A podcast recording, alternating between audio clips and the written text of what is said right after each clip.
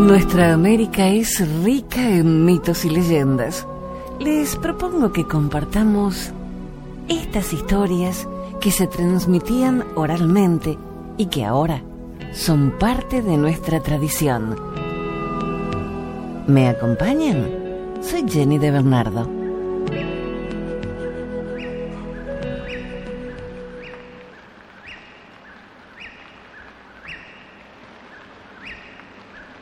Costa Rica es un hermoso país de América Central, cuya exótica geografía exhibe selvas espesas y montañas jalonadas por fieros volcanes. Uno de ellos es el Poás. En las selvas que se extienden en los alrededores del Coloso, viven infinidad de aves cantoras, muchas de ellas con nombres curiosos y muy originales. Solo una, la más bella por los colores de su plumaje, es muda. Se llama Rualdo y es el principal protagonista de una hermosa leyenda indígena. Cuenta esta leyenda que hace muchos siglos, antes de la llegada de los conquistadores, el Rualdo era un ave de plumaje corriente, pero su canto era el más bello y melodioso de toda la selva. En los límites de la jungla, cerca del volcán, había un poblado indígena. En una de sus chozas vivía una hermosa muchacha huérfana, amiga de los pájaros. Todas las mañanas, al dirigirse con un pequeño cántaro al río, la doncella caminaba lentamente mientras escuchaba extasiada el hermoso canto de las pequeñas aves. En cierta ocasión, una pareja de rualdos anidó cerca de su choza. Día a día, la joven observaba complacida el alegre ir y venir de los pajaritos, llevando alimentos a su pequeñuelo. Una mañana, la muchacha se dijo, qué extraño. Hace dos días que no oigo el canto de los rualdos y el pequeño no hace más que piar desesperadamente. Algo tuvo que haberle ocurrido a los padres. Jamás podrían abandonar a su cría así como así. Ven conmigo, amiguito. Yo te cuidaré hasta que seas grande y fuerte. Conmigo nadie te hará daño. Desde entonces la muchacha se dedicó con sumo esmero al cuidado del indefenso pajarillo el animalito pronto creció y se hizo vivaz y cantarín, alegrando con sus trinos la morada de la solitaria joven. El vínculo que se estableció entre el Rualdo y su ama llegó a ser entrañable. El ave acompañaba a la joven en todo momento y lugar. Ella le contaba sus cuitas y confidencias. Pero un día, la furia del Poás se ha desatado la tierra tembló violentamente y los habitantes del poblado salieron de sus chozas, presas del pánico, mientras bajaban torrentes de lava por las laderas del volcán. El dios del volcán está molesto, hay que calmar su furia antes que sea demasiado tarde. Reverenciamos tu grandeza, gran dios del fuego y del trueno, compadécete de nosotros. Los brujos pronunciaban oraciones ininteligibles y le ofrecían al dios volcánico animales, frutas. Mientras tanto, la joven huérfana corrió a esconderse al interior de su choza. No temas, pequeño Roaldo, pronto pasará la furia del gran dios. El volcán rugía cada vez con más furia. El gran dios no se conforma con nuestras ofrendas. Parece pedir algo más. Sí, y yo creo saber qué quiere. El brujo más anciano decidió acercarse a la lava para confirmar sus corazonadas. Quiere un sacrificio humano. Soy tu confidente, gran Dios del fuego. Dime con qué ofrenda calmaremos tu furia. El monstruo confió sus secretos al gran brujo. Quiero en sacrificio a la doncella más hermosa del poblado la doncella más hermosa del poblado. Mm, yo sé bien dónde vive. en la vieja choza con su rualdo, dijo el brujo, y convocó a todos los líderes del poblado y los enteró sobre los deseos del dios del Poás. No hay tiempo que perder. Vamos por esa doncella antes que sea demasiado tarde. En el interior de la choza, la joven yacía escondida en un rincón, acompañada de su rualdo. El corazón parecía avisarle del peligro que corría su vida. De pronto, sabemos que estás ahí, muchacha. Hemos venido por ti para sacrificarte al gran Dios del fuego. No, por favor, no quiero morir. Es inútil que implores piedad, muchacha. Todo el pueblo atiende los deseos del gran Dios del volcán. La doncella pronto comprendió su imposibilidad de luchar contra los designios de su pueblo. Su vida y su belleza eran inevitablemente el precio a pagar para salvar a los suyos de una muerte segura. Si me niego al sacrificio, el dios del volcán aniquilará entonces a todo este pueblo, y yo de todas formas moriré. Ofrendaré mi vida para cumplir la voluntad de mi raza y salvar así muchas vidas inocentes. Venciendo sus temores, la muchacha se entregó a los supremos sacerdotes. A lo alto el monstruo volcánico esperaba impaciente a su víctima. El sacerdote condujo a la doncella cerca del cráter. Ahí, mascullando oraciones, la dejó en libertad para que avanzara hacia el fuego no podría ya retroceder. A sus espaldas esperaban los cuchillos de pedernal. Por el bien de mi pueblo, por la salvación de mi raza, acógeme en tus entrañas, gran Dios del fuego y de la lava. La muchacha dio unos pasos vacilantes y entonces, Gran Dios del Poás, te imploro el perdón para mi ama volando en círculos sobre el cráter mientras burlaba las lenguas de fuego, el Rualdo habló al volcán en el lenguaje misterioso de la naturaleza. A cambio de su vida te ofrezco la armonía de mi voz. Y el Rualdo cantó como nunca antes lo había hecho. La maravilla de sus melodiosos trinos vibraron en el ambiente ahogando el rugido del coloso volcánico. El Poás se enterneció. La dulzura de los cantos hicieron saltar sus lágrimas, llenándose con ellas el cráter en medio de una gran humareda. El fuego y la lava se extinguieron, ocupando en su lugar una hermosa laguna que cubrió gran parte de la oquedad del volcán. Testigos maravillados de tan soberbio espectáculo fueron la hermosa doncella huérfana y su noble Rualdo, el cual seguía volando en círculos sobre el enorme cráter. Las ardientes emanaciones del fuego extinto habían secado su voz para siempre pero el calor doró sus plumas y las matizó de hermosos colores azul y verde. En adelante, la selva jamás volvería a deleitarse con la mágica armonía de sus trinos, pero su hermoso plumaje sería una melodía visual para todos aquellos que gozaban del privilegio de verlo volar sobre bosques y montañas. La doncella regresó a la aldea en medio del asombro y el silencio reverencial de toda la población. Cuenta la leyenda que el Poás, ennoblecido por el sacrificio del Rualdo, nunca dejó de llorar. De cuando en cuando deja escapar chorros de vapor caliente. Son los llantos tardíos del gran dios del fuego y de la lava. Extraído de guíascostarrica.com.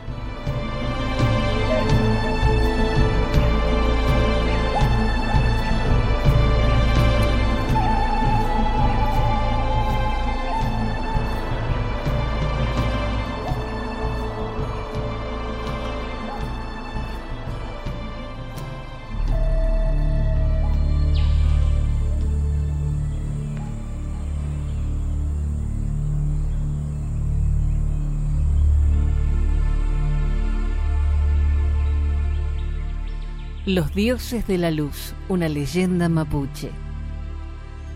Antes de que los mapuches descubrieran cómo hacer el fuego, vivían en grutas de la montaña a las que llamaban casas de piedra.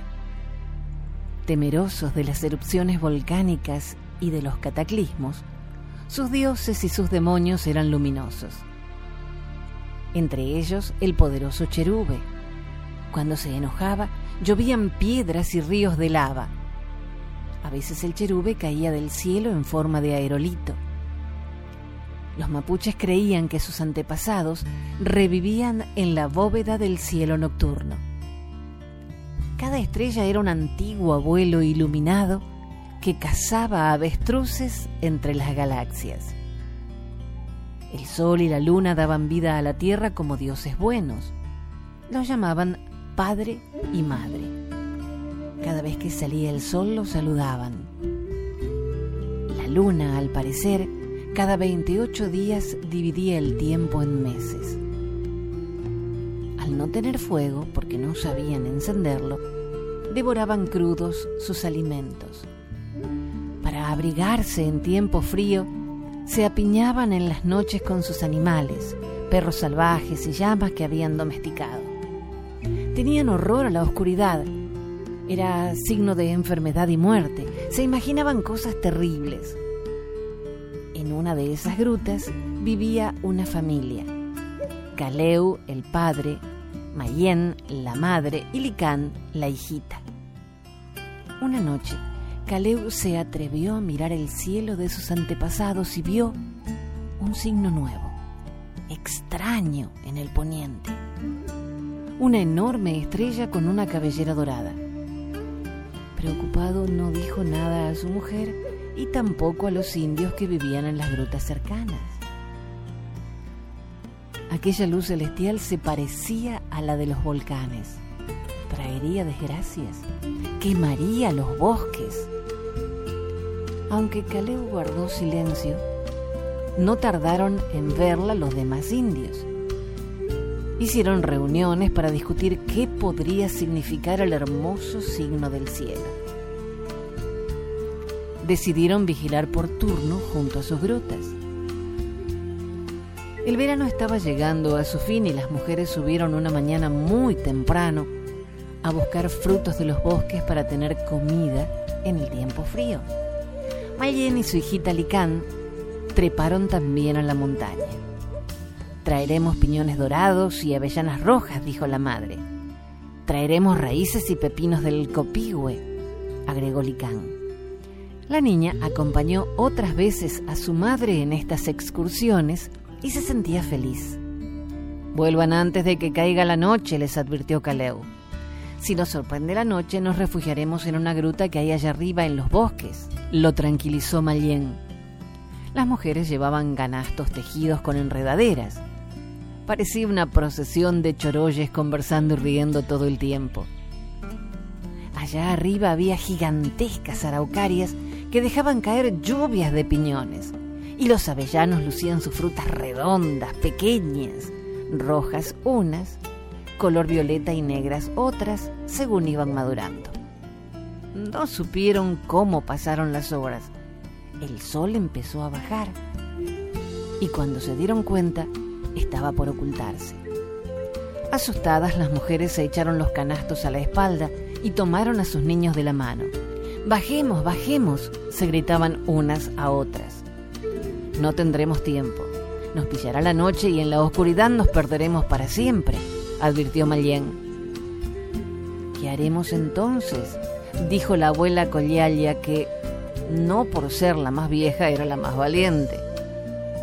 Yo sé dónde hay una gruta por aquí cerca. No tengan miedo, abuela, dijo Malien.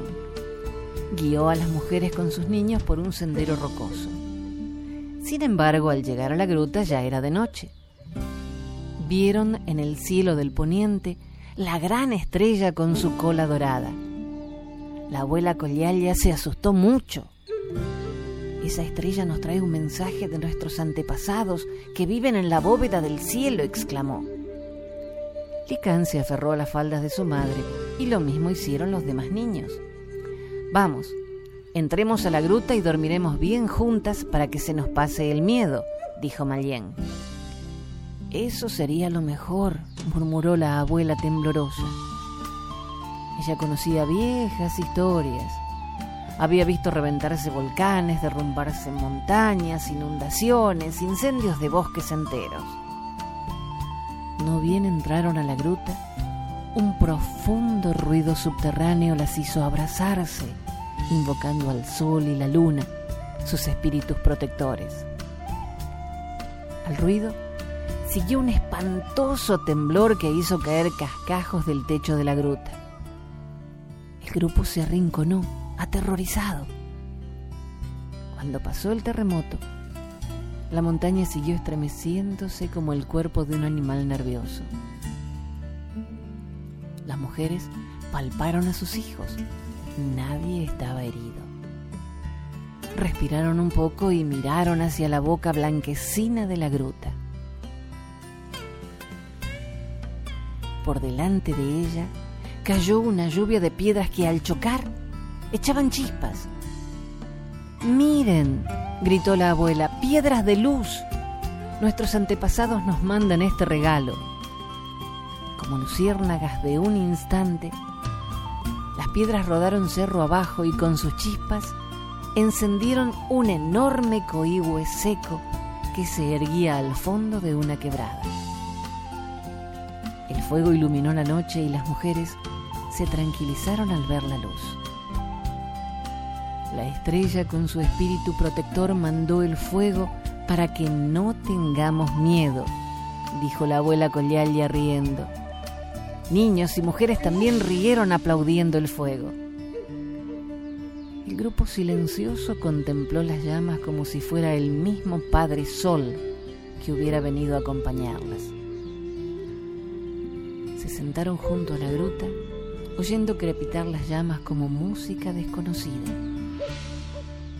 Al rato llegaron los hombres desafiando las tinieblas para buscar a sus niños y mujeres. Caleu se acercó al incendio y cogió una llama ardiente. Los otros lo imitaron y una procesión centelleante bajó de los cerros hasta sus casas. Por el camino iban encendiendo otras ramas para guiarse. Al otro día, oyendo el relato de las piedras que lanzaban chispas, los indios subieron a recogerlas y al frotarlas junto a ramas secas, lograron encender pequeñas fogatas. Habían descubierto el pedernal, habían descubierto cómo hacer el fuego. Desde entonces, los mapuches tuvieron fuego para alumbrar sus noches, calentarse y cocer sus alimentos. Lo extrajimos de redchilena.com.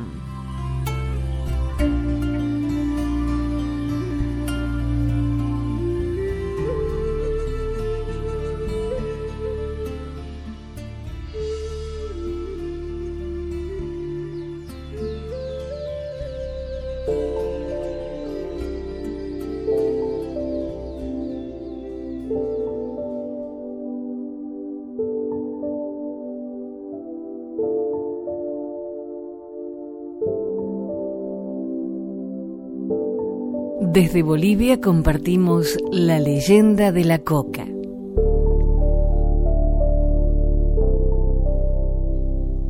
Era el tiempo en que habían llegado a estas tierras los conquistadores blancos. Las jornadas siguientes a la hecatombe de Cajamarca fueron crueles y sangrientas. Las ciudades fueron destruidas, los cultivos abandonados, los templos profanados e incendiados, los tesoros sagrados y reales arrebatados, y por todas partes en los llanos y en las montañas, los desdichados indios fugitivos sin hogar, llorando la muerte de sus padres, de sus hijos, de sus hermanos. La raza, señora y dueña de tan feraces tierras, yacía en la miseria, en el dolor, El inhumano conquistador cubierto de hierro y lanzando rayos mortales de sus armas de fuego y cabalgando sobre briosos corceles, perseguía por las sendas y apachetas a sus espantadas víctimas. Los indios indefensos, sin amparo alguno, en vano invocaban a sus dioses. Nadie, ni en el cielo ni en la tierra, tenía compasión de ellos. Un viejo adivino, llamado Kiana Chuima, que estaba por orden del Inca al servicio del templo de la Isla del Sol, había logrado huir antes de la llegada de los blancos a las inmediaciones del lago, llevándose los tesoros sagrados del gran templo. Resuelto a impedir a todo trance que tales riquezas llegaran al poder de los ambiciosos conquistadores, había conseguido, después de vencer muchas dificultades y peligros en varios viajes, poner a salvo por lo menos momentáneamente el tesoro en un lugar oculto de la orilla oriental del lago Titicaca. Desde aquel sitio no cesaba de escudriñar diariamente todos los caminos y la superficie del lago para ver si se aproximaban las gentes de Pizarro. Un día los vio llegar. Traían precisamente la dirección hacia donde él estaba rápidamente resolvió lo que debía hacer. Sin perder un instante, arrojó todas las riquezas en el sitio más profundo de las aguas. Pero cuando llegaron junto a él los españoles, que ya tenían conocimiento de que Kiana Chuima se había traído consigo los tesoros del templo de la isla, con intención de sustraerlo al alcance de ellos, lo capturaron para arrancarle, si fuera preciso por la fuerza, el ansiado secreto. Kiana Chuima se negó desde el principio a decir una palabra de lo que los blancos le preguntaban.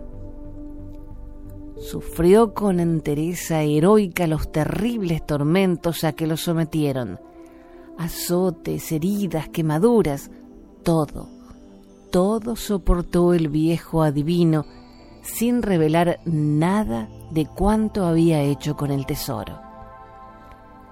Al fin los verdugos, cansados de atormentarle inútilmente, le abandonaron en estado agónico para ir por su cuenta a escudriñar por todas partes. Esa noche, el desdichado anciano entre la fiebre de su dolorosa agonía, soñó que el sol Dios resplandeciente aparecía por detrás de la montaña próxima y le decía, Hijo mío, tu abnegación en el sagrado deber que te has impuesto voluntariamente de resguardar mis objetos sagrados merece una recompensa pide lo que desees, que estoy dispuesto a concedértelo. Oh Dios amado, respondió el viejo, ¿qué otra cosa puedo yo pedirte en esta hora de duelo y de derrota, sino la rendición de mi raza y el aniquilamiento de nuestros infames invasores? Hijo desdichado, le contestó el sol, lo que me pides es ya imposible. Mi poder ya nada puede contra esos intrusos. Su Dios es más poderoso que yo. Me ha quitado mi dominio y por eso también yo debo huir a refugiarme. Misterio del tiempo. Pues bien, antes de irme para siempre, quiero concederte algo que esté aún dentro de mis facultades. Dios mío, repuso el viejo con pena, si tan poco poder ya tienes, debo pensar con sumo cuidado en lo que voy a pedirte. Un grupo de habitantes del imperio del sol, escapando de los intrusos, embarcándose en pequeñas balsas de totores, atravesó el lago y fue a refugiarse en la orilla donde el anciano estaba luchando con la muerte. Los indios acudieron a cuidarlo. Kiana Chuima era uno de los yatiris más queridos en todo el imperio. Por eso los indios rodearon su lecho de agonía, llenos de tristeza, lamentando su próxima muerte. El anciano, al ver en torno de sí ese grupo de compatriotas desdichados, sentía más honda pesadumbre e imaginaba los tiempos de dolor y amargura que el futuro guardaba a esos desventurados. Fue entonces que se acordó de la promesa del gran astro. Resolvió pedirle una gracia, un bien durable, para dejarlo de herencia a los suyos. Algo que no fuera ni oro ni riqueza, para que el blanco ambicioso no pudiera arrebatarlo. En fin, un consuelo secreto y eficaz para los incontables días de miseria y padecimientos. Al llegar la noche, lleno de ansiedad en medio de la fiebre que le consumía, imploró al sol para que acudiera a oír su última petición. A los pocos momentos un impulso misterioso lo levantó de su lecho y lo hizo salir de la choza. Kiana Chuima, dejándose llevar por la secreta fuerza que lo dirigía, subió por la pendiente arriba hasta la cumbre del cerro. En la cima notó que le rodeaba una gran claridad que hacía contraste con la noche fría y silenciosa. De pronto una voz le dijo, Hijo mío, he oído tu plegaria. ¿Quieres dejar a tus tristes hermanos un lenitivo para sus dolores y un reconfortante para las terribles fatigas que les aguardan en su desamparo? Sí, sí, quiero que tengan algo con que resistir la esclavitud angustiosa que les aguarda. ¿Me lo concederás? Bien, respondió la voz, mira en torno tuyo. ¿Ves esas pequeñas plantas de hojas verdes y ovaladas? La he hecho brotar por ti y para tus hermanos. Ellas realizarán el milagro de adormecer penas y sostener fatigas. Serán el talismán inapreciable para los días amargos. Di a tus hermanos que sin herir los tallos, arranquen las hojas y después de secarlas las mastiquen. El jugo de esas plantas será el mejor narcótico para la inmensa pena de sus almas.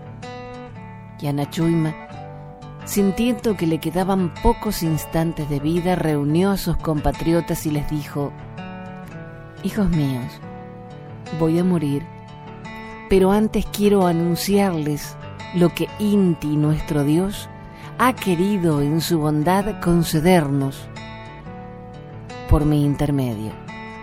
Suban al cerro próximo. Encontrarán unas plantitas de hojas ovaladas. Cuídenlas. Cultívenlas con esmero. Con ellas tendrán alimento y consuelo. En las duras fatigas que les imponga el despotismo de vuestros amos, más que en esas hojas y tendrán nuevas fuerzas para el trabajo.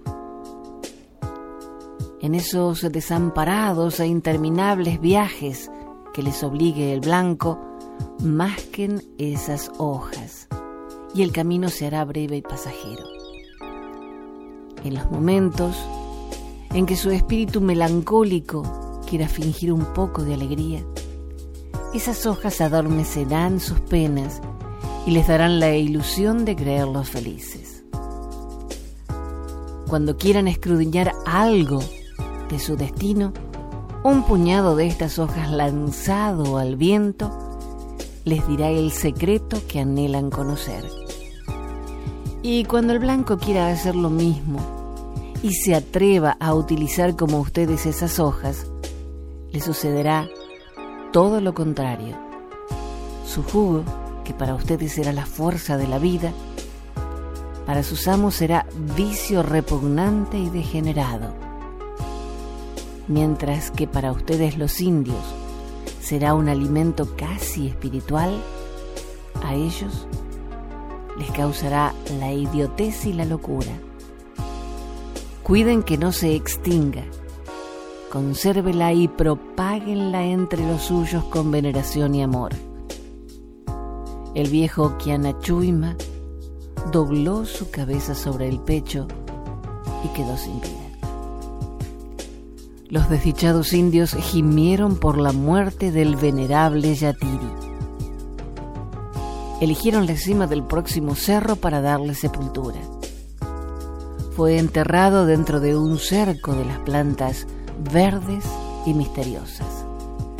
Recién en ese momento se acordaron de cuanto les había dicho al morir el anciano y recogiendo cada cual un puñado de las hojitas ovaladas, se pusieron a masticarlas. Entonces se realizó la maravilla. A medida que tragaban el amargo jugo, notaron que su pena inmensa se adormecía lentamente. Este relato fue extraído del libro Leyendas de mi tierra de Antonio Díaz Villamil.